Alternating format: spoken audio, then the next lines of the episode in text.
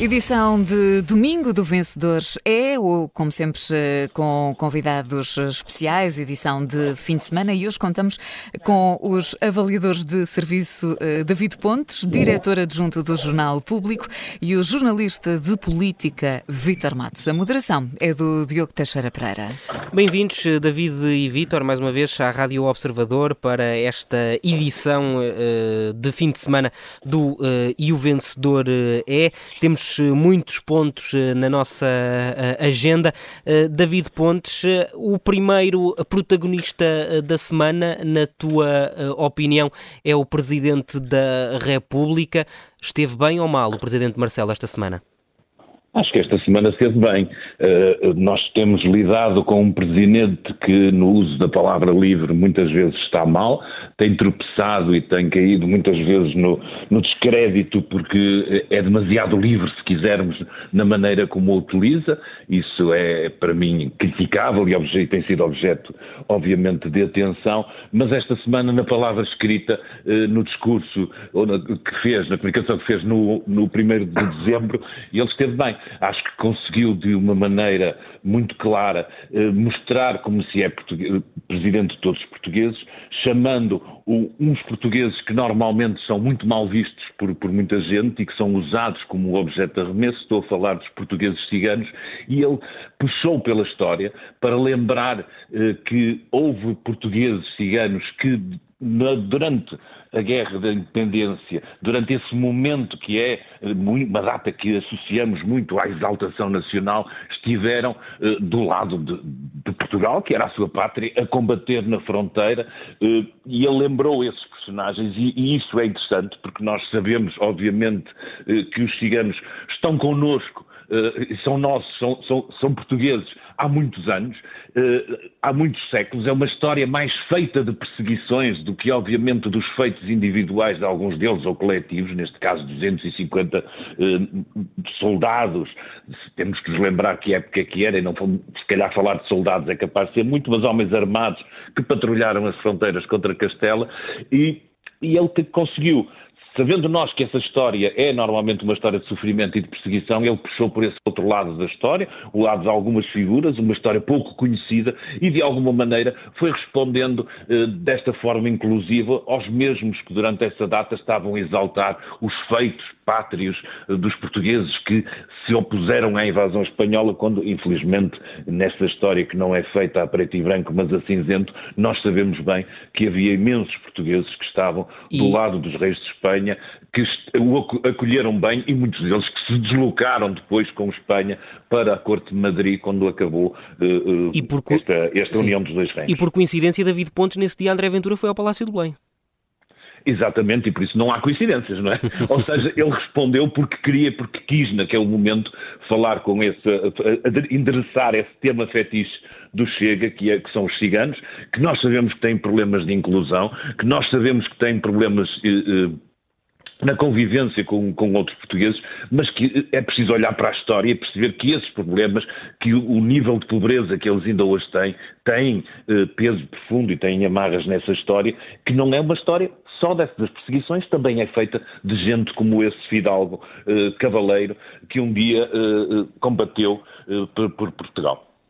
E há uma nota para o Presidente da República? É, eu daria. Nós, eu, eu, tenho dado tantas notas negativas ao Presidente da República que desta vez serei generoso, dou-lhe um 18. Um, um 18 para o Presidente da República, uh, por causa deste discurso. Deste discurso não, foi uma nota no, no site da, nota, da, Presidência, sim, sim. Onde, onde falou uh, sobre a comunidade cigana. Uh, Vitor Matos, também tens uma nota positiva para a remodelação governamental? bom dia. Uh, eu, para a remodelação governamental, não terei uma nota positiva, porque é uma análise um bocado mais larga e tem a ver com a gestão do governo por parte do, do Primeiro-Ministro. Ora, quer dizer, nestes oito meses uh, de governo já tivemos sete demissões e sete mexidas uh, em membros e lugares de, de governação. E isto deve-se ao facto de haver aqui uma série de pecados originais na formação do próprio governo e erros cometidos logo em março, que não deviam acontecer, porque António Costa é um político experiente e chegou uh, e, e, formou este governo de maioria absoluta já com uh, seis anos de governo atrás, portanto, devia ter tido mais atenção uh, em certos aspectos, nomeadamente em ter um secretário de Estado adjunto. Já se percebeu que fazia falta ele ter ali um braço direito. Ele nunca teve o número dois evidente no governo que lhe fizesse as dobras ou que fosse um ministro coordenador, como houve, como houve noutros governos.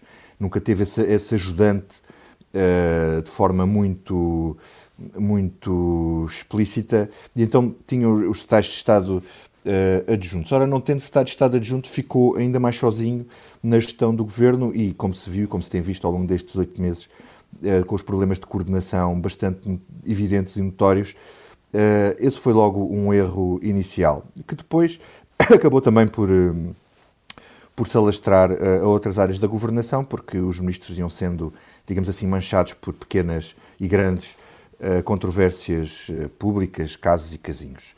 Como, por exemplo, e eu acho que isso foi, foi um erro que hoje, com certeza, António Costa deverá, não sei se o assumo ou não, mas penso que foi um erro, por exemplo, eh, manter a Ministra da Saúde, porque a Ministra da Saúde era bastante popular após a questão da, da após a pandemia, mas, como é evidente, o Primeiro-Ministro devia ter avaliado a capacidade da da ministra se manter num cargo porque estava já muito desgastada e cansada, porque foram uma época muito, muito exigente. Este é só um exemplo.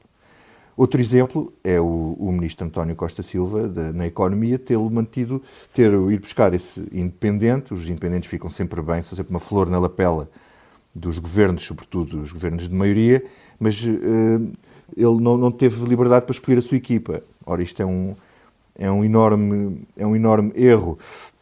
E, portanto, quer dizer, a remodelação desta semana o que revela é um governo que já está cansado quando acabou de começar uh, e que, quer dizer, revela aqui uma, uma instabilidade interna quando um governo de maioria absoluta, o que se espera uh, seria, quer dizer, quando se fala em maiorias absolutas, fala-se de estabilidade. estabilidade não é exatamente mas, mas o, ministro, o ministro da Economia acaba por ser um dos vencedores desta remodelação, ou não? É e não é. Eu acho que é, porque António Costa fez o que devia e fez bem, que foi tirar os dois secretários de Estado a destempo, porque devia ter sido imediato, uh, desautorizaram o ministro em público e reforçou a posição pública do ministro.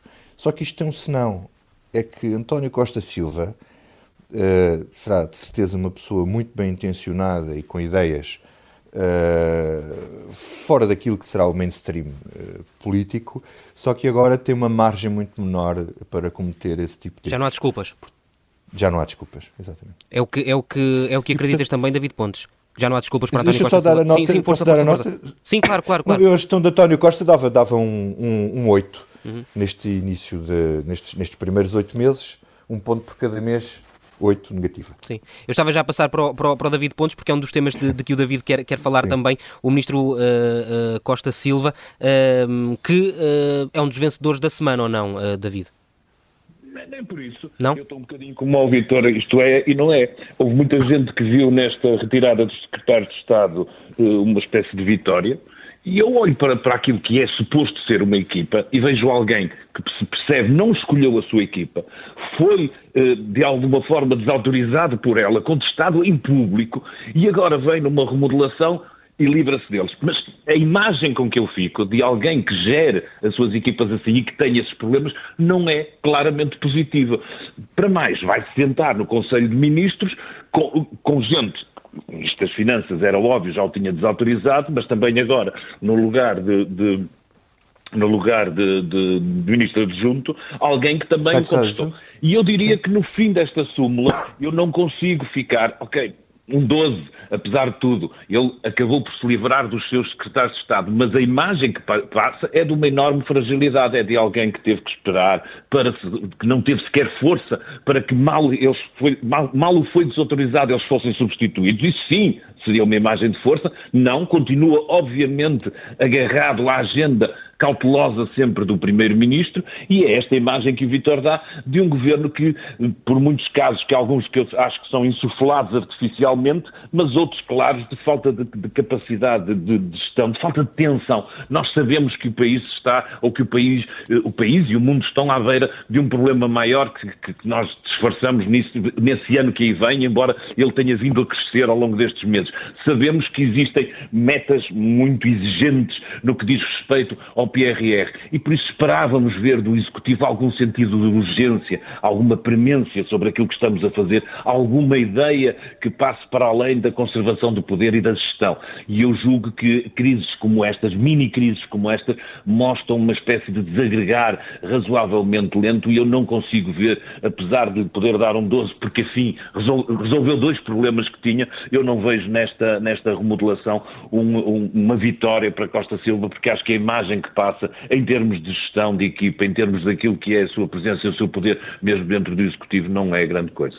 E, portanto, fica também essa, essa nota, apesar de, de positiva, com essa uh, ressalva. Uh, vamos uh, avançar, Vitor Matos, para a questão dos, dos migrantes no Alentejo e a, e, a, um, operação da, da, da Polícia Judiciária. Um, o, que é que, o que é que este caso nos diz e o que é que este. O, que conclusões é que podemos tirar daqui? Olha, eu, eu acho que hum, uh, podemos ver isto de duas maneiras. Uh, por, uma, por, um lado, uh, é uma vergonha, 50 anos depois do 25 de Abril, vermos trabalhadores a serem tratados, olha, até pior do que era antes do 25 de Abril, em que eram muito maltratados. Os trabalhadores naquela zona, e eu, eu sou dali, eu sou, eu sou de Grândola e havia relatórios da PID ali sobre algumas latifúndios em Alcácer que a própria PID dizia, mas como é que como é que aquela gente espera, aquela gente, os, os proprietários, esperam que as pessoas não se revoltem se os tratam tão mal. E o que, e o que, e o que temos Quando agora... Quando é a dizer isso, está tudo dito.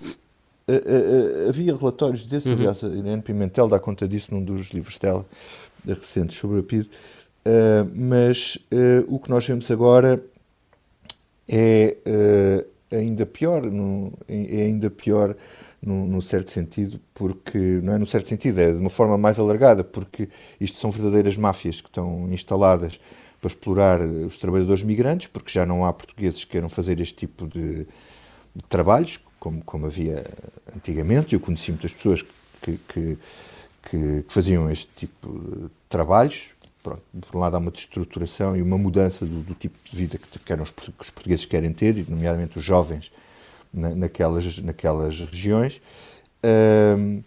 Mas isto é absolutamente vergonhoso acontecer no, no nosso país e, e, termos migrantes a serem tratados, migrantes, pessoas que não são tratados como, com a dignidade que merecem. Uh, e, e, ainda por cima, quer dizer, podíamos estar aqui a falar de ilegais e, pelo que eu percebo, não são ilegais sequer, nem sequer. Uh, é, é disso que estamos aqui a falar. O público hoje faz uma reportagem bastante interessante sobre o, sobre o tema, em que mostra uh, as condições de vida em, em, que alguns caem, nomeadamente na, na tornam-se sem abrigos. E o Expresso fez esta semana também uma reportagem que mostra alguns aspectos bastante preocupantes, que é, nomeadamente, espiões, topeiras na autoridade para as condições de trabalho, na ACT, que avisavam os, os membros desta máfia de, das ações que, que a inspeção ia realizar.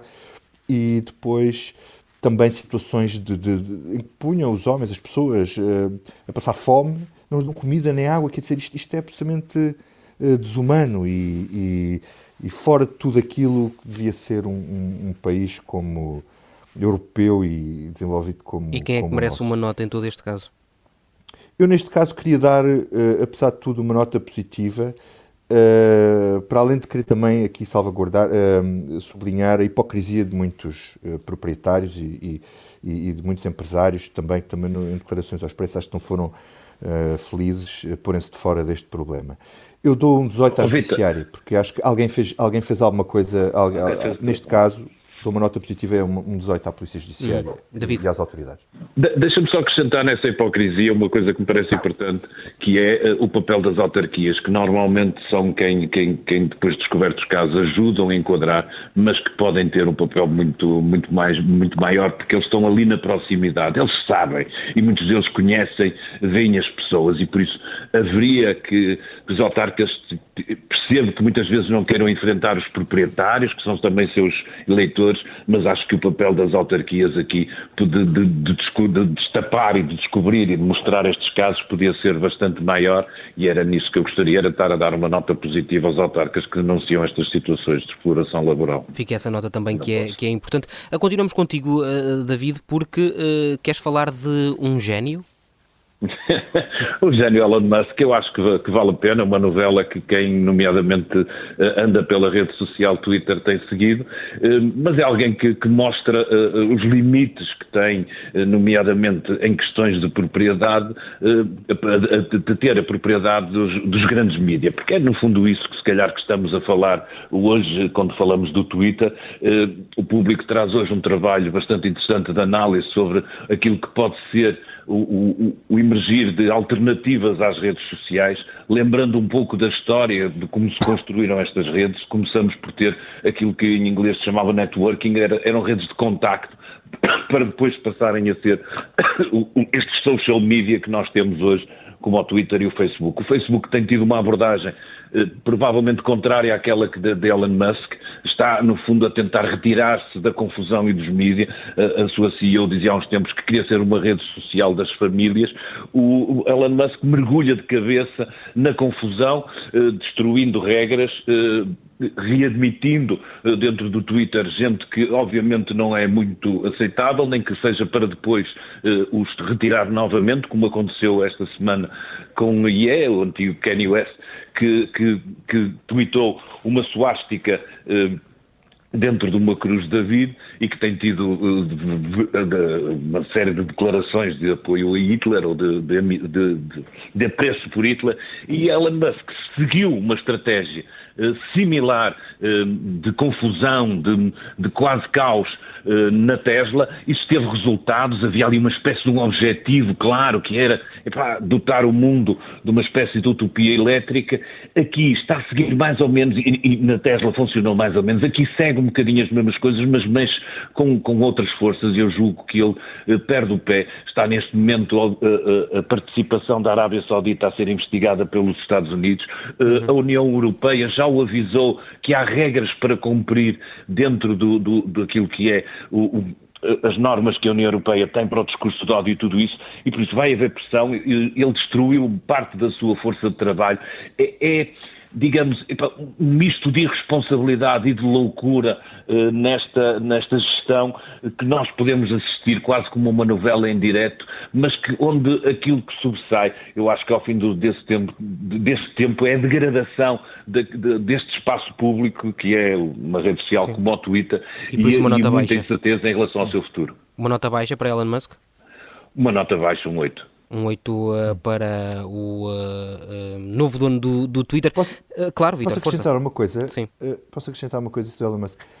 Eu acho que a posição do Elon Musk é, é muito interessante no mundo hoje, porque ele, na verdade, é, é um, um, dos homens mais poderosos do mundo. E isto poderia parecer um lugar comum. Quer dizer, o Steve Jobs também foi um dos homens mais poderosos do mundo, o Bill Gates. Quer dizer, mas o Elon Musk hoje tem um poder que vai para além do que até do que estava a dizer uh, o David agora. Quer dizer, uh, repara uma coisa, ele já lançou 54 satélites, uh, ele já pôs astronautas na, na, na, na estação espacial. Uhum.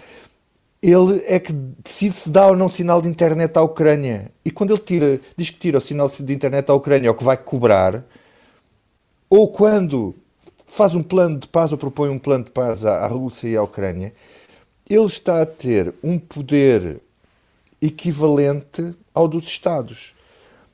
Ele, para além do poder que tem de revolucionar a indústria automóvel, de uh, influência direta num, nas, nas, numa coisa tão importante como o Twitter, as redes sociais, uh, influência que ele tem no, no Estado americano por causa da, da, da, do, do, do, SpaceX.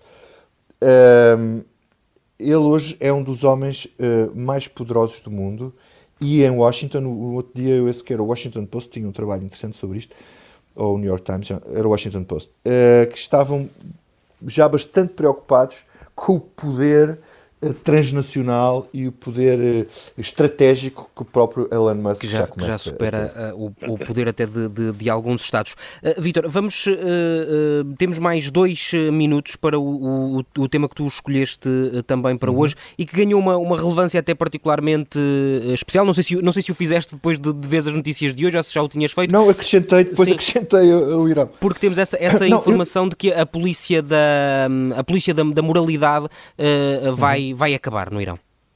Sim, eu, eu queria dar aqui nota 20 ao povo chinês que se teve a coragem de se manifestar e ao povo iraniano que se teve a coragem de se manifestar. Manifestações que estão a ter efeitos, ao que parece, não é? Exatamente. Uh, embora eu, eu acho que isto é sempre desconfiar, não é? Sim. Pronto, uh, na, na, China houve, houve uma série de, de, manifestações pelo país inteiro contra as, o excesso das, das restrições eh, por causa da, da, pandemia, neste momento em que o mundo está relativamente livre ou bastante livre. É curioso porque muita gente só teve consciência disso quando viu as imagens do, do Mundial de Futebol e viu toda a gente nas bancadas sem máscara. Um, e eu fiquei muito surpreendido quando parece que vivíamos no, no, no, parece que estamos a viver no 1984 do Orwell, porque há relatos de drones uh, de drones que se aproximam das janelas de pessoas que estão em protesto, em casa, fechados, mas em protesto, e, e que lhes dizem controle o desejo da sua alma por liberdade. Dizer, isto, isto é daquelas coisas que o Orwell formulou Uh, Só lhe faltaram os drones ao Orwell. 1900, Só lhe faltaram os drones. 1984 e nós os chineses estão a viver dentro deste pesadelo e estão a tomar consciência disso. E no Irão, uh, neste momento, o, o, regime cedeu, acabou com a polícia dos costumes, com a polícia da moralidade. Eu desconfio muito que isto seja só também uma uma cortina de fumo e tenho sérias dúvidas que... Um passo atrás para se calhar daqui a algum fica... tempo dar dois à frente. Sim.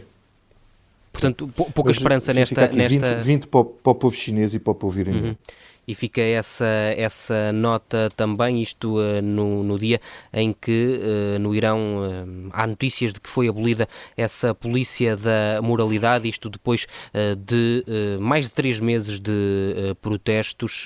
muito obrigado, Vitor Matos, David Pontes também, pela vossa participação em mais esta edição de E o Vencedor é. Ao fim de semana é sempre assim, contamos com convidados especiais na Rádio Observador que uh, vem dar uh, notas aos protagonistas da atualidade.